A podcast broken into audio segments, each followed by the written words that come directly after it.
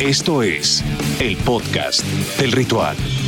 Bienvenidos al Ritual Podcast. Lo hizo de nuevo, lo hizo sin dejar dudas. Tom Brady ayudó a Tampa Bay a ganar su segundo Super Bowl en la historia, el séptimo para Brady a sus 43 años, ampliando su leyenda y mitigando la gran amenaza llamada Kansas City Chiefs y es un verdadero placer, un verdadero honor estar con la gente que estuvo al pie del cañón en primera fila y comentando la transmisión, exitosa transmisión del Super Bowl de Azteca Deportes. Pedro Domínguez, Pablo de Rubens y Lalo Ruiz. Mi querido Lalo, ¿cómo estás? Muy bien, Gabriel, feliz, eh, contento. Ya estaremos platicando más adelante todo lo que sucedió alrededor de este partido, todo lo que ha dejado, las secuelas de este séptimo anillo y también las controversias que se han generado. Yo seré el encargado, no se preocupen, porque aquí el mundo y es de lo rosa. que no se vio en la transmisión, Aquí, Lalo Ruiz. aquí el mundo es color de rosa, yo soy un poco más ácido, un poco más agrio, ¿no? Entonces lo estaremos comentando. Pablo, ¿cómo estás? Mi querido Gabo, qué placer de verdad saludarlos, muchachos, en esta edición final de la temporada 2021, eh, 2020 más bien, en donde, pues bueno, ya tenemos nuevo campeón del Super Bowl. Fue un partido para muchos desabrido, pero eh, hoy vamos a tener un análisis importante, extenso de lo que ocurrió en el Super Bowl, porque hay varios eh, elementos y varios puntos a tratar que seguramente les van a hacer entender un poquito más de lo que pasó y, y- y entender que también fue un gran partido de fútbol americano, aunque del otro lado no hubo tantos puntos. De verdad, la estrategia y el accionar dentro del emparrillado fue bastante destacado. Entonces, esperemos poder desmenuzar de buena manera lo que ocurrió en este Super Bowl. Pete Domínguez. Yo solo tengo la duda de si ¿Cuál? también vamos a analizar ¿Qué cosa? el show del medio tiempo porque ¿Quieres platicar de The Vale. Weeknd? porque Pablo de Rubens es experto en shows, en cantar, No, no, no, en jamás lo he bailar, dicho, en ¿eh? hacer shows. Jamás lo he dicho. Ah, a jamás lo he ver, dicho. cuéntame más. Por Que eso no lo es lo estoy mismo que diciendo tango, yo. señor, que no por es eso lo estoy diciendo yo, por eso lo estoy diciendo yo. Entonces, por eso Vale, vale no, la no creo pena. ser un vale la experto, pero pena, creo digo, que sería bueno yo creo que sí claro que sí. Es parte interpretador. Yo sí- importantísima. Yo, yo sí creo que tienes talento y no es choro para Gracias, cantar. Para bailar, me parece que también. Pues hoy es el día, hoy es el día de, de que se echa acá un palomazo. Ah. Pablo, o sea, no, la gente no vino aquí. La- o sea, la no, en eso estoy de acuerdo, pero solamente para que no crean que es, es choro o sarcasmo. pues el tipo ganó un concurso de canto con, con, con celebridades de, de Vámonos. talento de TV internacional. Azteca en televisión nacional, entonces Bien. no es choro. No, hombre, no mi es amigo choro. Pete, muchísimas gracias, te agradezco. Es mi amigo, se los presento para todos ustedes. Tipazo, de verdad. Pero vamos a platicar de la NFL, ¿no, Babs? Venga. Los ritualistas. Tampa Bay fue todo lo que no fue Kansas City. Los Bucks hicieron lo que se esperaba que hiciera el equipo de Kansas, hombre por hombre. Gronk hizo lo que no hizo Kelsey, Antonio Brown lo que no hizo Hill, Fournette lo que no consiguió Edwards Hiller. Eso sí, a Patrick Mahomes nada se le puede reclamar, pero ya analizaremos cada detalle de este Super Bowl 55. Pablo, hubo mucha gente eh, como bien mencionabas, a la que no le gustó este Super Bowl, eh, pero estabas defendiendo el partido porque para ti fue eh, muy enriquecedor. Mira, hay, hay muchas creencias también y ha habido muchos comentarios y reacciones después del Super Bowl sobre si fue un mal Super Bowl, si a Patrick Mahomes le temblaron las piernitas, si le dio miedo enfrentarse a Tom Brady. Me parece que son argumentos que se quedan muy por encimita dentro del análisis, ¿no? O sea, al final del día... eh, si vamos parte por parte, me parece que hay cosas mucho más destacadas. ¿Todo bien, Pete Domínguez? Me da mucho gusto. que Está bien. Hay cosas más destacadas a analizar, ¿no? Y vámonos por partes y vamos a arrancar directamente sobre si fue o no un buen Super Bowl. Me parece que fue un Super Bowl súper bien planteado por parte del equipo de Tampa Bay. Eh, sí se vio a Andy Reid un poco desconcentrado, me parece que estaba un poco más preocupado por lo que está pasando en su vida personal, ¿no? Y, no por eso le quito eh, méritos para nada. Andy Reid es un gran head coach, lleva ya ocho años construyendo una franquicia de Kansas City que está rindiendo frutos actualmente, ¿no? Y que tiene grandes elementos y que tiene jugadores de época y que seguramente harán historia en la NFL. Pero eso no se vio en un partido de- del domingo en donde un sujeto llamado Todd Bowles dominó completamente a la ofensiva, esta ofensiva poderosa de Kansas City, donde tienes a Patrick Mahomes, a Tyreek Hill, a Travis Kelsey eh, y, y, bueno, a Clyde Edwards Heller y a quien tú me digas, ¿no? Como herramientas al ataque y un Patrick Mahomes brillante. Pero Todd Bowles hizo lo que tenía que hacer, hizo un gran estudio de cómo tenía que detener a Kansas City, el cual no le funcionó en su partido de temporada regular, pero ahora lo vimos mucho mejor. Eh, me parece que llegó con cierto estudio y cierta preparación, pero al momento que vio cómo estaba planteado el partido en los primeros minutos, creo que entendió perfectamente bien que este partido estaba ganado. O sea, al ver lo fácil que era atacar a Patrick Mahomes, lo fácil que era penetrar la bolsa de protección, lo sencillo que fue dominar esa línea de una u otra manera, era más que un hecho que este partido estaba decantado hacia el otro lado. El tema de las bajas en la línea ofensiva de Kansas City le pegó muchísimo a Mahomes.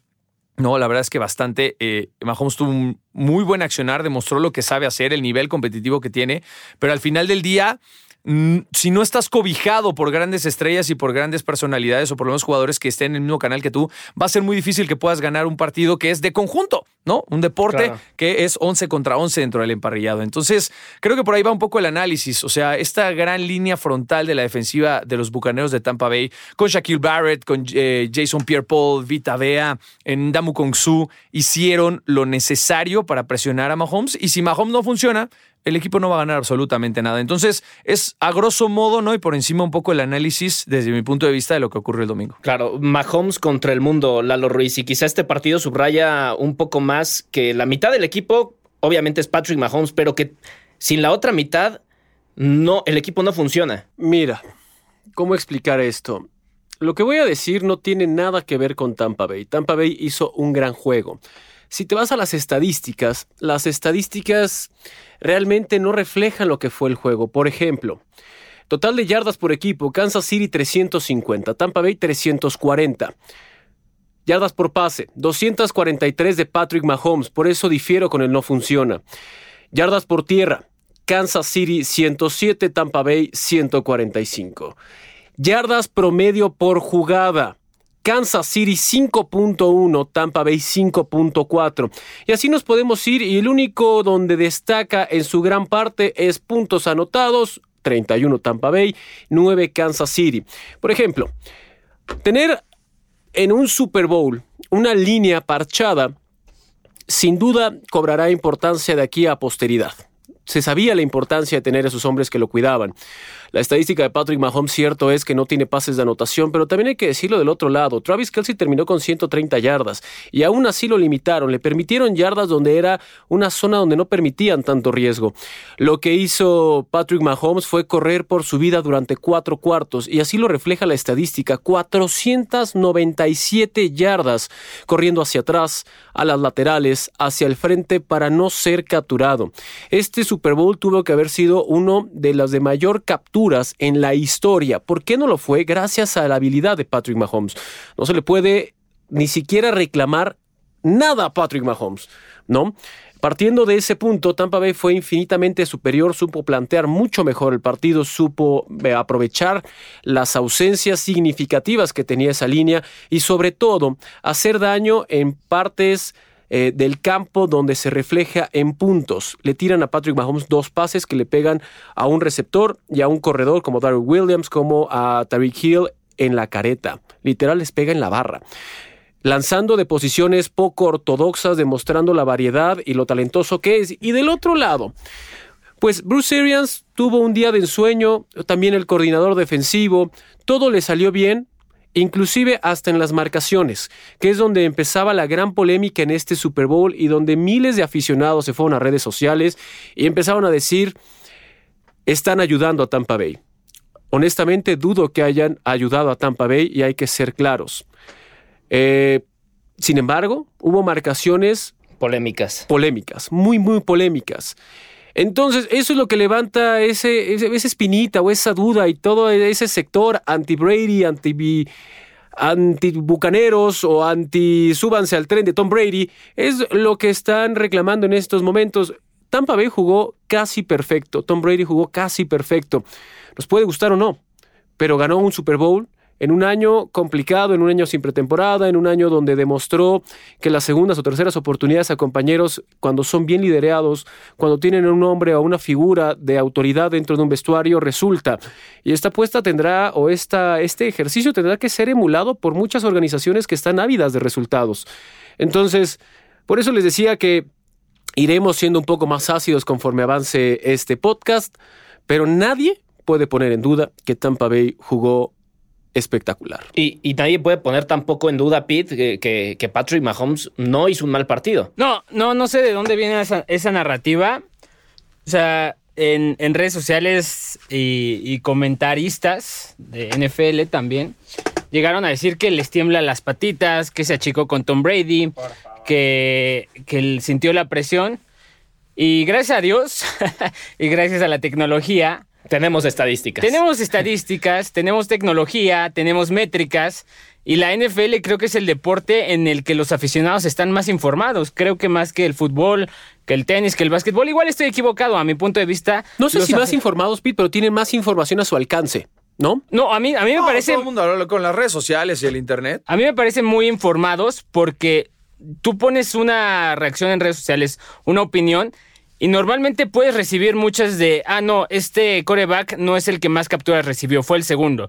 Este no fue el que más yardas tuvo, fue el tercero. O sea, están más educados, creo que muchos, ¿no? O sea, y, y como también dices, Lalo, o sea, tienen los recursos al alcance, los medios han sabido ponérselos al alcance y ellos lo han sabido usar y consumir. Dicho esto, pues a Mahomes, en esto que decías que no jugó mal, pues tan no jugó mal que le pasó algo que a ningún coreback le había pasado en la historia de los 55 Super Bowls. Estamos hablando, se habían jugado 54. Si mis matemáticas no me fallan, han habido 108 equipos que han jugado Super Bowls. Bueno, 110 con estos dos. Varios corebacks han repetido. Pero ningún coreback, ninguno, ninguno, en los 55 años de historia de Super Bowl había tenido tantas presiones como enfrentó Patrick Mahomes este año. Eh, si me permiten, un anuncio personal y si no, pues me lo voy a tomar. Dúdate. es mi, tu podcast. En mi, en mi perfil de Twitter, eh, arroba PedroDOMG, hice un hilo precisamente haciendo un compilado de todas las estadísticas que salieron el día después y que te ayudan a darte cuenta y estudiar que realmente el mejor jugador de los Chiefs de Kansas City el domingo por la noche fue Patrick Mahomes, que no lo ayudó su línea ofensiva, que no lo ayudó su defensiva, que no lo ayudaron sus receptores, que no lo ayudaron sus corredores y que si no fue un Super Bowl más disparejo fue por Patrick Mahomes. Claro. Ahora, ¿por qué, por qué? Bueno, ya mencionábamos lo del accidente eh, que tuvo el eh, hijo de Andy Reid un par de días antes del Super Bowl, pero eh, tan afectado estaba que no hizo ni una sola modificación Sí. en ese sentido. Sí, a mi, a mi- a mi punto de vista sí, porque el, el accidente, a ver, para explicarlo bien, el, el hijo de Andy Reid, que también es coach asistente en Kansas City, el jueves en la noche salió a tomar, causó un accidente automovilístico en el cual provocó que una niña de 5 años esté en el hospital con heridas mortales, un niño de 4 años también está en el hospital y el mismo Britt Reid también está en el hospital, obviamente va a enfrentar cargos y tam- a- para mí tanto le afectó que el sábado Andy Reid confirmó que iba a viajar a Tampa Bay para dirigir el partido. Si tiene que venir una confirmación es porque en algún punto hubo una duda. Andy Reid, ustedes todos lo saben, cuando tiene días extra para preparar sus partidos es prácticamente invencible.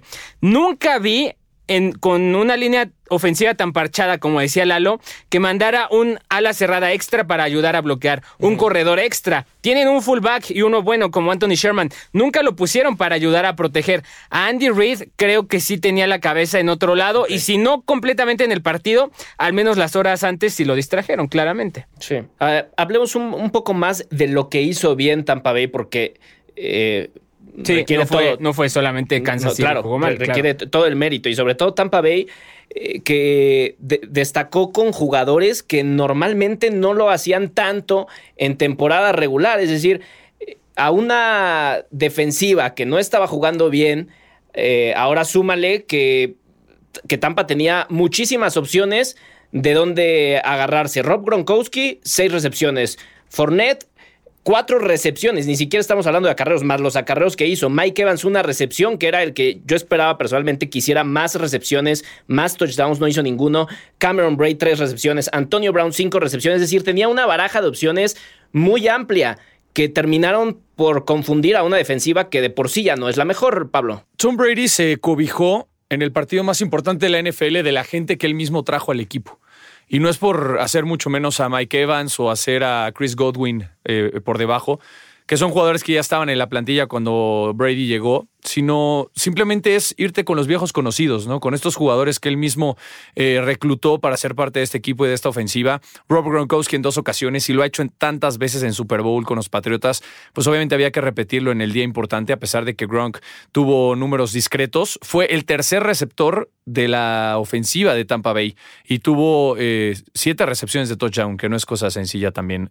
Eh, durante el Super Bowl con estas dos superan esta dupla de Jerry Rice y de Joe Montana, ¿no? de mayor cantidad de recepciones en, playoffs, y es bastante bueno. El tercer pase de touchdown, o bueno, uno de los primeros tres, fue con Antonio Brown. Un Antonio Brown que él mismo trajo a Tampa Bay después de los conflictos que ha tenido, que tuvo, cómo salió de Steelers, cómo llegó a los Raiders, cómo se peleó con, con el equipo, cómo tuvo la suspensión eh, previa a algunos alegatos de abuso eh, sexual. Luego en Patriotas de Nueva Inglaterra tuvo exactamente lo mismo. Solo pudo jugar un solo partido. De hecho, en ese partido Brady conectó con él. Eh, fue un partido, me parece, contra los Delfines de Miami. Y luego él mismo se lo lleva a Tampa Bay, le abre las puertas de su casa, lo recibe, lo deja viviendo ahí también para que pueda ponerse de pie ¿no? Después de tantos conflictos y tantos problemas. Le da una nueva oportunidad en la NFL, le da un pase de touchdown en el Super Bowl, el cual le hace acreedor a un bono extra también dentro de su contrato. Eh, Leonard Fournette, él también pujó muchísimo para que lo trajeran. Recordemos que necesitaba otro corredor. Trajo a LeSean McCoy, pero bueno, obviamente LeSean McCoy ya no está en su mejor momento. Eh, recordar que es uno de estos jugadores que ganan dos años consecutivos el Super Bowl, ¿no? Ganó el año pasado con Kansas City, ahora con Tampa Bay. Bueno, él no lo pudo explotar, pero Leonard Fournette estaba libre, literalmente, para tomarlo después de que abandonó a los Jaguars. También empujó muchísimo para traerse al equipo y ahí están esos tres elementos. Más bien por los Jaguars, ¿no? Sí. Y esos tres elementos fueron los más importantes para él en el Super Bowl, esas herramientas que pudo. Entonces, los viejos conocidos fueron los que siguieron explotando al 100%, ¿no? Porque hay que, hay que resaltar eso, hombres que ya no eran tomados en cuenta eh, por otros equipos y eso habla también, eso, es también ser líder de un Eso es algo de lo que se ha jactado el equipo de los Patriotas de Nueva Inglaterra, Bill Belichick y Tom Brady a lo largo de toda su historia. Traer jugadores que ya no funcionaban en otros equipos y hacerlos bastante capaces y competentes en su equipo. Claro, ¿con qué te gustaría quedarte de este Tampa Bay? Eh, después de, este triunfo que me parece que, digo, eh, por el hecho de estar Tom Brady a principio de temporada, pues te causa la, la, sensación de que pueden hacer algo interesante, pero la realidad es que no estaban ni siquiera entre los cinco favoritos a, ganar el Super Bowl a, reserva de lo que opines. Ah, lo diré con todo respeto, con todo cariño. No quiero que sea una declaración inflamatoria, pero los patriotas, los patriotas, ¿eh? Sale. Los bucaneros de Tampa Bay. ¿Los nuevos patriotas? No, no, no, no, Los bucaneros de Tampa Bay no es Tom Brady. Grábenselo. No es Tom Brady. Eso no le quita mérito a esa figura que se ha vuelto inalcanzable en los libros de historia. Y no va por ahí la discusión, pero no hay que olvidar, y con lo que me quedo de este Super Bowl, es la disciplina defensiva que mostró Tampa Bay. Esta defensa que los trajo a donde están en este momento. Una defensa que fue subiendo su nivel después de la derrota en la semana 12 de la temporada regular y que cada partido se veían mejoras. Que este Super Bowl limitó a esas herramientas o esos factores de campo, de cambio, perdón, dentro del emparrillado. Quédense con eso. No es solamente Tom Brady, no solamente es Gronkowski, no solamente es Antonio Brown, también es una defensa descomunal que mostró cómo competir en el 99% de las ocasiones de forma legal. ¿Por qué digo 99? A mí me gustaría ver que la NFL, días posteriores, inclusive previo al arranque de la siguiente temporada, tome este ejercicio del Super Bowl y ponga un nuevo protocolo de cómo empezar a arbitrar estos partidos. Independientemente A, lo que voy. Damon Consu tuvo que haber sido expulsado de este partido. Damon Consu, ¿Por, cuál? No, antes de que digan no, no, no, escuchen y después destrocen. Sí, yo la verdad nada más no me acuerdo a cuál te refieres. Damon Consu jugó el 99.9% del partido de forma perfecta. Y Damon Consu demostró que sigue estando en él esa indisciplina que le ha frustrado a lo largo de su carrera. ¿Por cuál? Metió un puñetazo en una de las capturas cuando Patrick Mahomes ya estaba capturado por debajo. Ya habían abrazado los pies. Damon Consu llega y es una jugada normal donde él caería sobre la humanidad de Mahomes y hasta ahí todo está perfecto. No tendría por qué ir con un puño a la parte pariental del casco. Y esa jugada no cambia cómo fue ni el resultado del Super Bowl. Por eso digo, nadie le puede quitar en lo absoluto el mérito a esa defensa, pero sí hay cosas que deben tener muy presentes, sobre todo con la nueva cara de la liga en la figura de coreback y donde están mutando todas estas reglas para ser mucho más longevo. Damon Consu, me parece que fue en el tercer cuarto o, al inicio del cuarto, no recuerdo bien en qué. Sí, sí, creo que, creo que ya te entendí. Metió un puñetazo innecesario buscando aprovechar también cómo llegaba Mahomes, que no tiene nada que ver, pero eso es lo que se tiene que evitar. Sí. En un espectáculo que ha sido redondo para esta defensa, ¿para qué carajos haces eso? Pero te digo algo, ahora creo que eso también no es solamente en contra de Tampa Bay. No, no, no, por eso dije, tiene que ser la NFL. Nadie le quita mérito a la defensa. Podría ser, pero ¿sabes qué también? Siento que si llegaran a marcar todas esas jugadas, en algún, o sea, te rompen el ritmo. ¿Te acuerdas el Super Bowl pasado? Ojo, no digo que, no, o sea, ya- independientemente de que lo marcaron o no lo hayan marcado, es algo que cuando se ponga a ver esa repetición, este comité que tiene la NFL, que, ¿te es acuerdas? cuando tienen que hacer esas Sí, pero. ¿te acuerdas, por ejemplo, del Super Bowl pasado? Cuando Mahomes conecta la tercera y 15 con Tyreek, que ahí a mi gusto ganaron el partido. A Bosa le hacen un holding durísimo. O sea, Justo mal, es lo mal que plan. tiene que cambiar. Ajá, es, es lo que te entiendo. Pero ahora, si marcas esa jugada, pues tienes que marcar todas. Y si marcas todas, tu juego se te va seis horas. Ojo, y no estoy yendo en contra de los árbitros en este partido, absolutamente no. Es una jugada que si no tienes el ángulo perfecto para verlo, obviamente se te va a pasar. Y eso es directamente Nueva York. Para mí la solución sería sancionar post partido. Claro, y es lo que estoy diciendo. Por eso les dije antes de que digan, no, es eso. Ah, sí, sí, sí, en eso Porque sí, ah, Damon acuerdo. es un tipo realmente talentoso. Es un monstruo en su posición. No necesita ese tipo de jugadas y tampoco tiene que poner en riesgo la materia prima de este deporte, que son los jugadores. Y más un coreback. Y más si es Mahomes. Entonces, reiterando, hay cosas que se tienen que poner en frío y se tiene que analizar qué modificaciones se puede hacer para que mejore aún más este espectáculo. Es lo único que yo podría ponerle ese, ese asterisco a la defensa, porque ni siquiera cuando hace amor y paz, porque eso es, eso es una rivalidad deportiva, eso es la calentura del partido, lo mismo de Tyron Matthew, lo mismo de Tom Brady, que horas después le manda un mensaje de texto vía WhatsApp a Tyron Matthew disculpándose. Eso es calentura, eso no lo puedes limitar y eso es la esencia del juego. La agresión no es la esencia de este juego. Eso es lo único que yo le pondría ese asterisco. El 99.9% se fue limpio. ¿no? Muchos dirán, el pase a Mike Evans era inatrapable. Sí, pero será el sereno bajo las reglas, bajo el librito, lo tropezó. Y eso es castigo. Sea atrapable o no, eso es castigo. Entonces, hay que ser claros. Ahí también a mí no me, no me parecía, eh, no me parecía interferencia de pase, para que veas. Era O sea, inatrapable, eso es cierto. Y Inclusive aunque no hubiera totalmente. tropezado, era inalcanzable. Pero primero se tropieza el jugador de Kansas y es así como al caer le pega a Mike Evans. Se fueron con el libro, no se metieron en líos. Podrá gustarnos o no, pero ahí no se puede decir, ah, eso fue en favor de Tampa. Es una jugada y es la esencia de este deporte. Se marcó a favor de uno o en contra de otro. No va mucho de la óptica, es se marcó de acuerdo a lo que está establecido. Oh, pero, o sea. Nada más. Sí, sí, sí. Y yo realmente, o sea, esta también. Siempre salen estas narrativas de a Tom Brady lo, lo siguen Sí. ayudando en los escenarios O más siempre importantes. existirá una En todos los partidos pasa esto. Sí, la Pero verdad, cuando o sea, Brady, eso, pues eso van a decir creo que es, es reducir una opinión al punto de vista más vano. Claro. Porque es como si dijeras, ok, no querías que le marcaran ese pañuelo, güey, no lo toques. Ojo, No, ojo, ojo. Lo que yo estoy Sí, diciendo. sí, sí. Y, y no, no es, no es un, no es una, digamos, no es un contraataque a lo que tú dices. No, no, no, o Es sea- solamente para ahondar en este tema. Estos, estos, estas respuestas de a Brady lo ayudan. No es Sí, cierto, no. güey. Es, O sea, cuando, es cuando se intentan buscar argumentos que no se vieron dentro del Eh, campo. eh, yo cuando la se verdad- intenta buscar ese fantasma alrededor de una. A ver, te ganaron y te ganaron bien. Yo la verdad lo entiendo como que hay gente que todavía le pesa mucho y no entiendo por qué reconocer a Tom Brady como que es el mejor y es el más ganador de la historia. O sea, Tom Brady y Tampa Bay aprovecharon todo lo malo que hizo Kansas. Tú no arreglas tu línea ofensiva, ¿qué crees? Yo Tampa Bay tengo un muchísimo talento en mi línea defensiva y te voy a masacrar.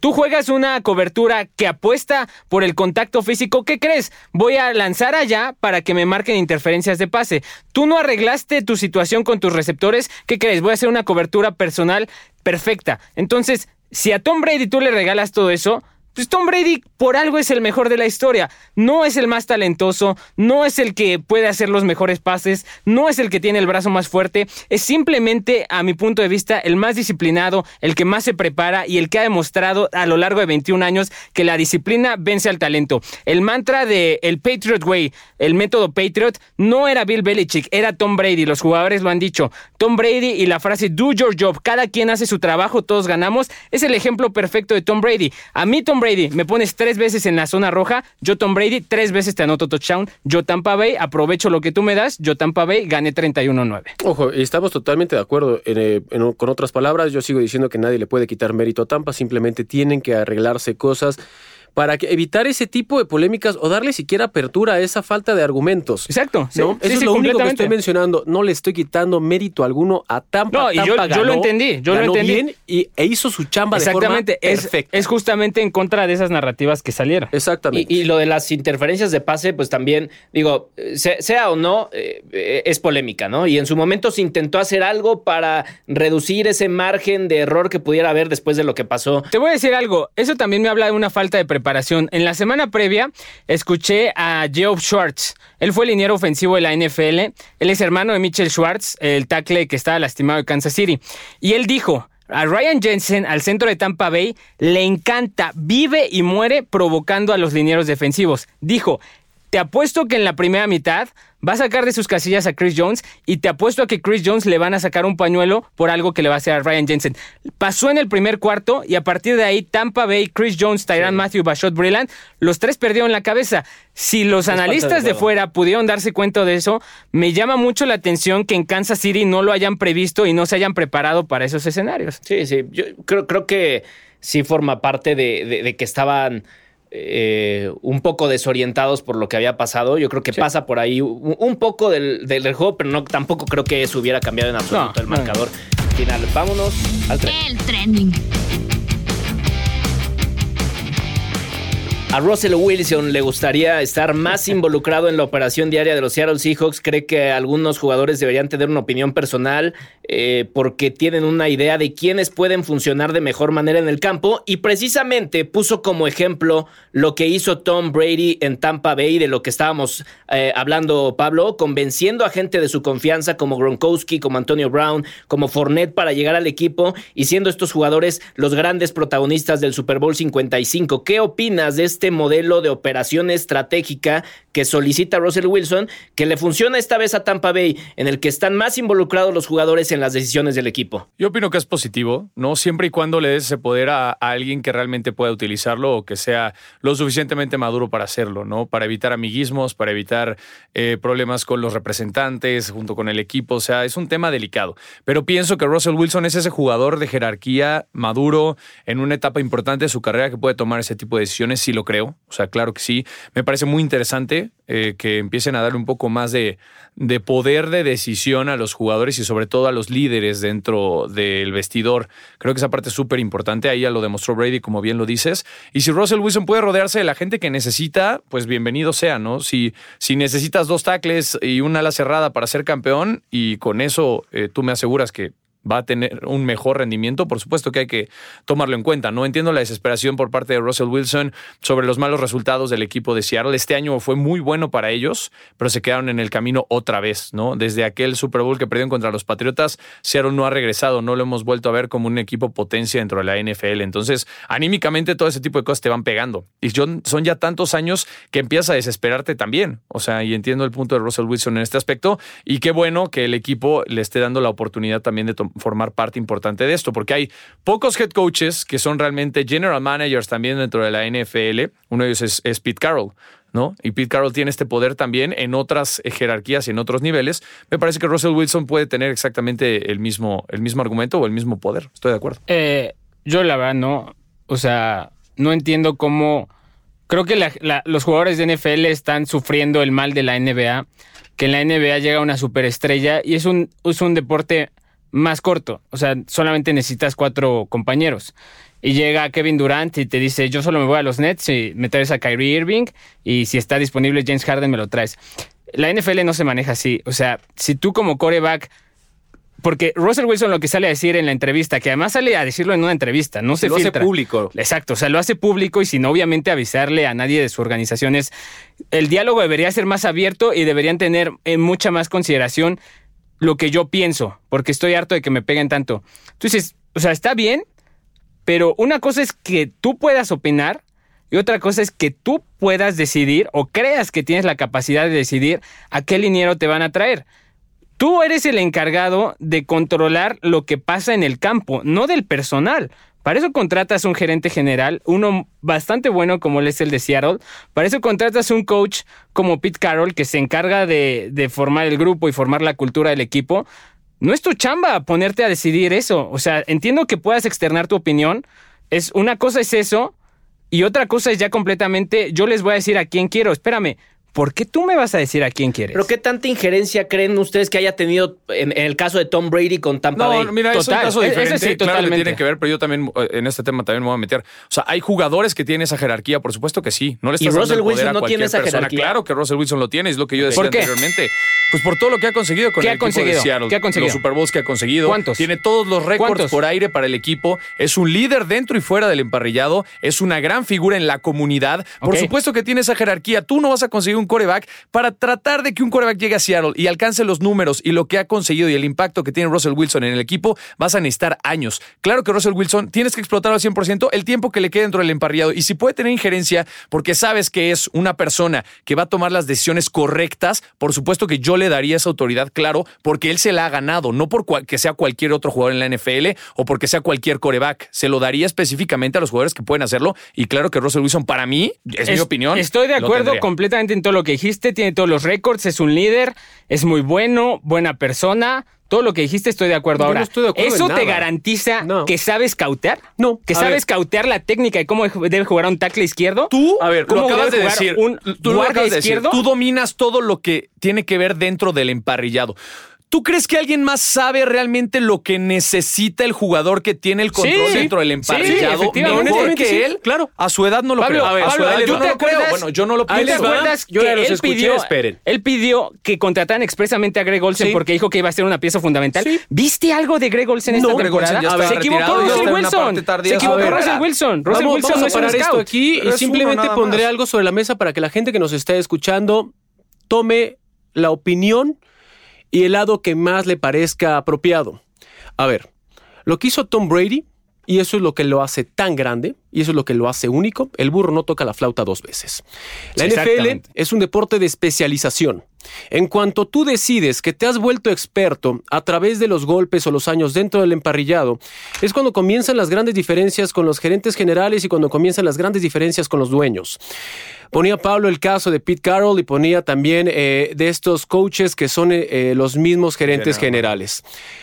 Históricamente ha sido un fiasco cuando eso ocurre. Históricamente, y no lo digo yo, vayan a los Sí, números. Y en Seattle no ese es el caso. Y ¿eh? no, y Pete no es Carroll la excepción. ¿Por qué? Y eso es lo que hace espectacular aún más cuando vas en contra de la regla que te salga.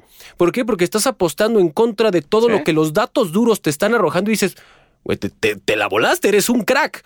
Ok, yo como organización no estoy dispuesto a tener la probabilidad del punto 0001 para que eso salga. A menos que tengas a Tom Brady. A menos que tengas a Tom Brady y, Exactamente. y- y, ojo, y a Tom Brady en esta etapa. Exactamente. No pondría ni 21 años siquiera... después. ¿Por qué no- pensamos no, que espera, solamente espera, yo los Brady escuché. tiene la visión de Yo traer los escuché. jugadores que le sirvan? Ojo, Porque o sea, escoge ojo. a los que le lanza. Escuchen y después explotan.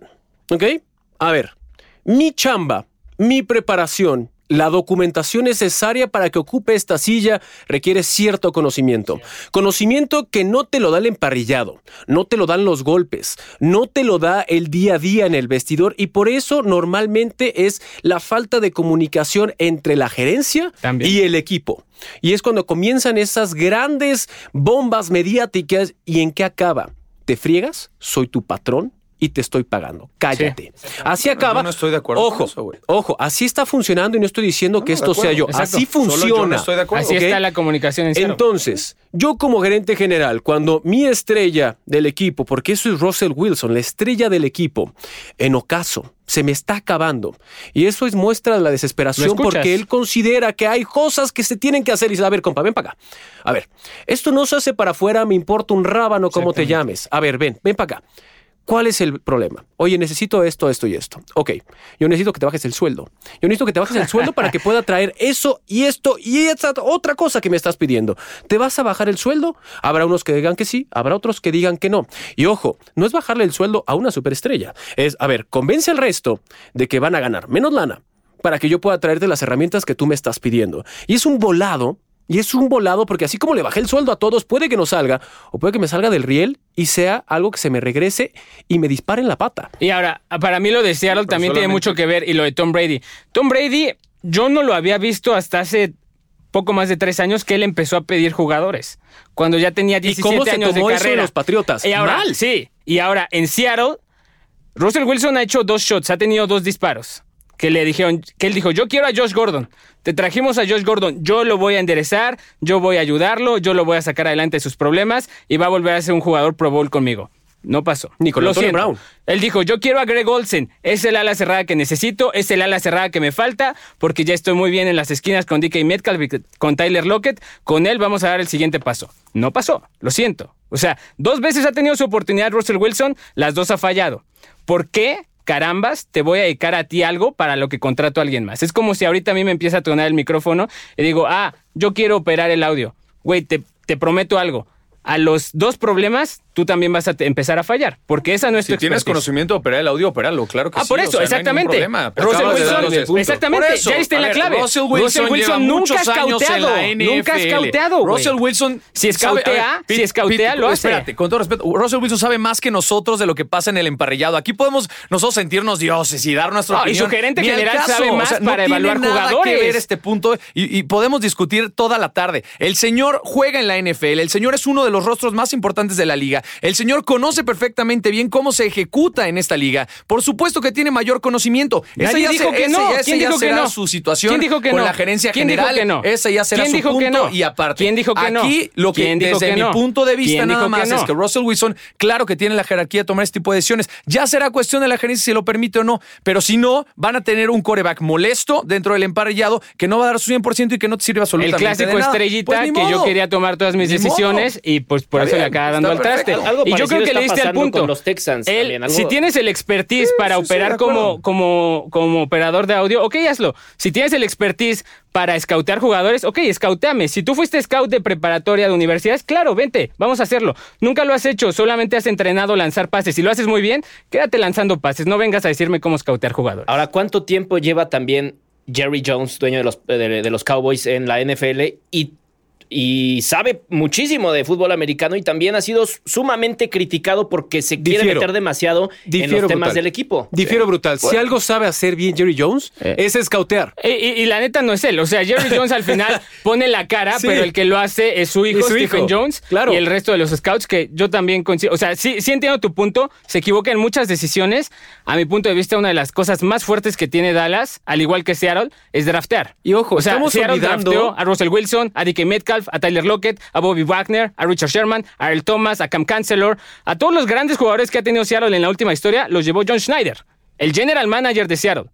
¿Por qué de repente tú dices, oye, yo voy a scoutear? Espérame, ¿tú quién eres? Tú lanza pases. Y la otra, ojo, que tú tengas en talento, y en eso sí comparto, que tú puedas ver el talento de otro.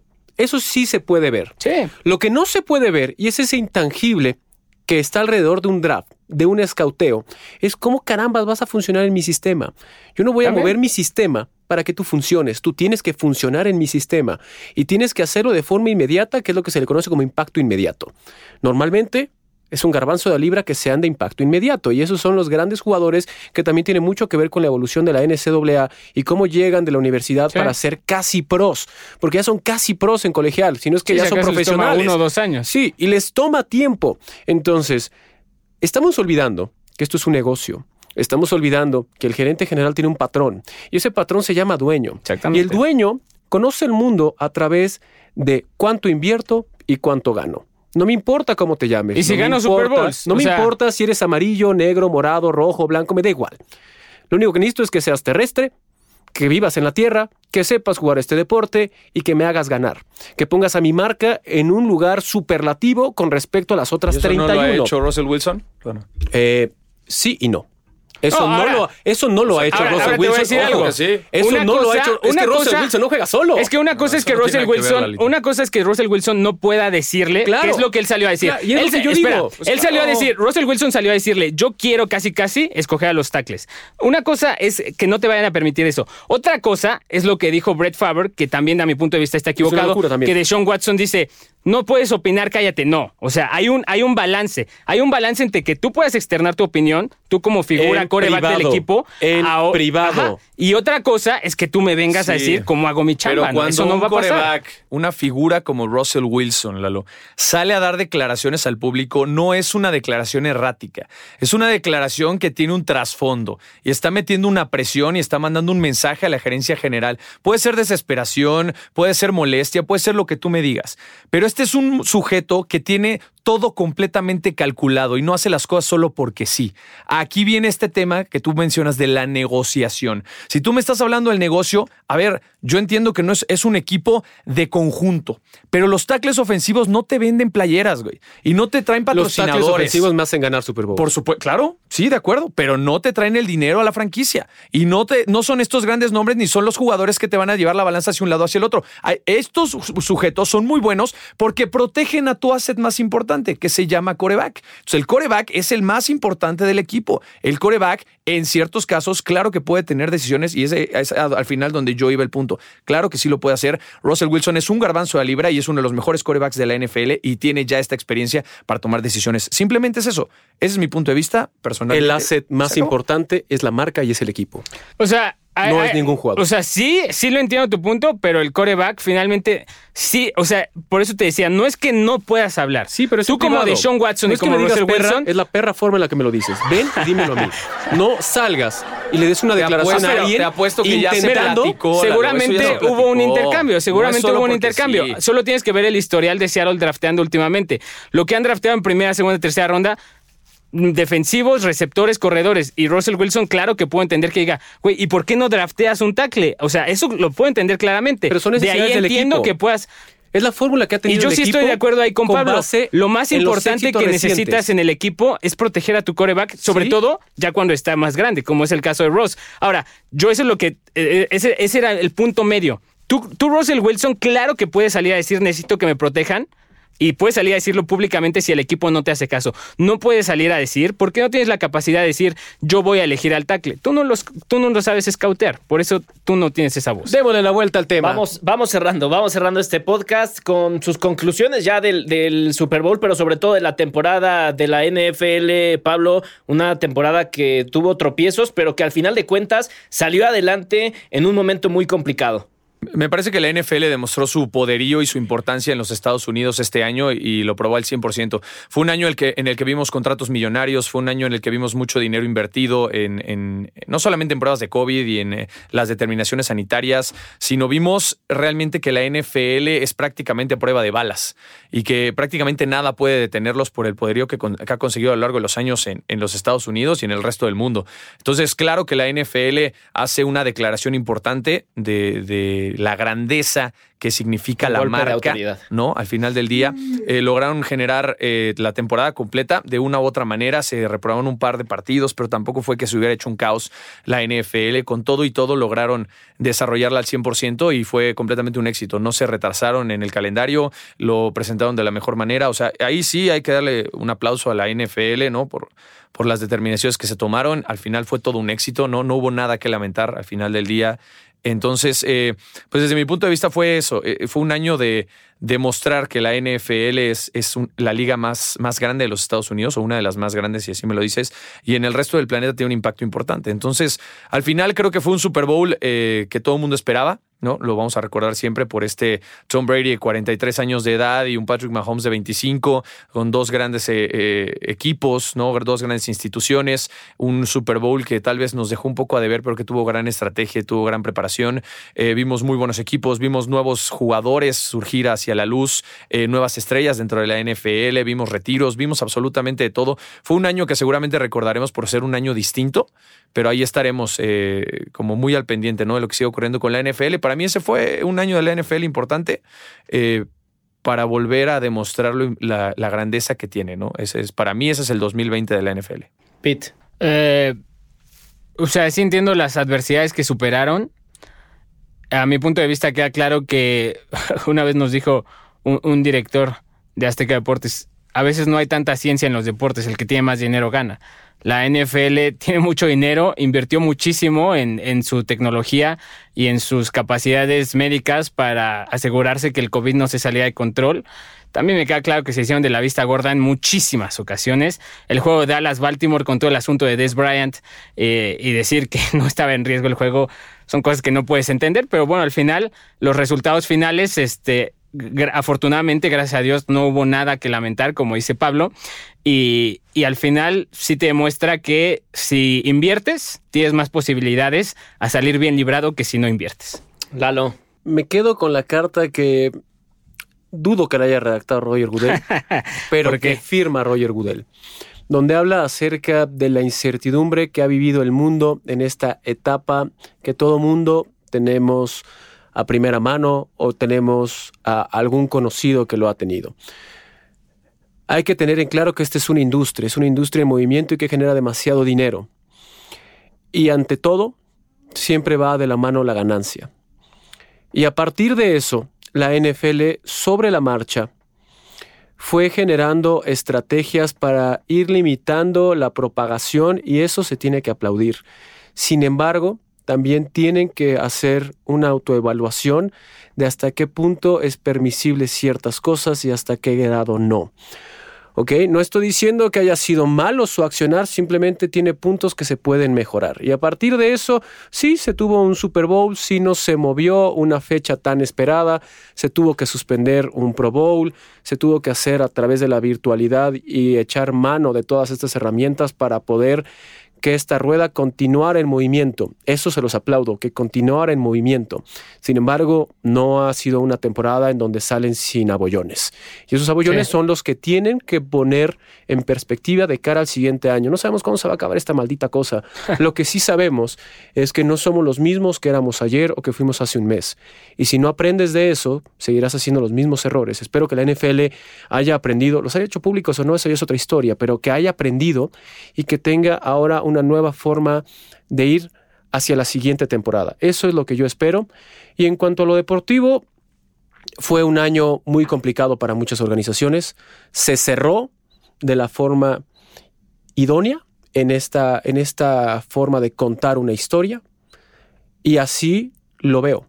Es una franquicia o es una empresa que sabe cómo hacer cada vez más con muy poco, ¿no? Alrededor. Entonces, eso es lo que les Y cómo aplaudo. reinventarse ante las cosas que Sí, puedan salir. eh, eh, en Esa eso es la tienes- capacidad de tienes razón, reinvención. ¿eh? Tienes, tienes razón, Gabo. O sea, finalmente te reinventaste, tuvieron la fortuna de que pudieron prever lo que estaban sufriendo otras ligas, que no los agarró en primavera al inicio de la pandemia, y que ellos ya pudieron aprendieron de las aprender grandes sobre- ligas Exactamente. y eso se aplaude. Y, y el tiempo que tuvieron para rectificar y tal, sí. Y, y, pues bueno, de, de- de lo deportivo me queda que la NFL finalmente, en un año atípico para el mundo, demostró que no es ajena al mundo, sino un reflejo de la misma.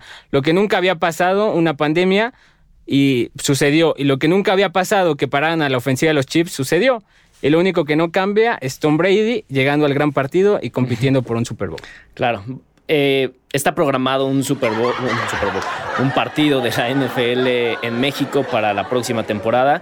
Esperemos que se pueda llevar a cabo. La verdad Sí, es que ojalá. luce muy complicado por, por la situación que estamos viviendo, pero Roger Godel dijo que había en el calendario una fecha para México y pues de nuestra parte igualmente agradecerles que hayan estado en esta primera temporada del podcast del ritual. Vamos a seguir, vamos a seguir cuando haya eh, temas importantes que platicar a lo largo de esta temporada baja de la NFL y por supuesto ya cuando empiece el draft, cuando empiecen todas esas, eh, esas fechas eh, más importantes, cuando se acerque la temporada, estaremos ya con la cotidianidad que, tenemos hasta este momento, pero estén pendientes porque cuando haya algo importante que platicar de la NFL, aquí estaremos. Y pues por mi parte también agradecer a, a Lalo, a, Pablo, a Pete, al coach Castillo, que me permitieron pues unirme al equipo en esta temporada. La pasé muy, muy bien. A Chacho y a Paco que eh, también hicieron, eh, embellecieron nuestras voces en este podcast. Y pues ojalá sigan con nosotros. Gracias. Efectivamente. Gracias, Gra- gracias. Que invítanos a No, comer. y también hay que agradecer a Gabo, que la gente, por si no lo sabe, él fue el encargado de estructurar este podcast, los temas que nos hicieron explotar y tal. Él fue el encargado. Gracias, Gabo, por esta temporada. Y sí, Controlar a tres locos nunca es fácil. Felicidades, Gabriel. Nos vemos, nos escuchamos muy pronto. Algún día. de Así es, así es. Nos escuchamos, seguimos con ustedes en el Ritual Podcast. No te pierdas el próximo episodio del podcast del ritual.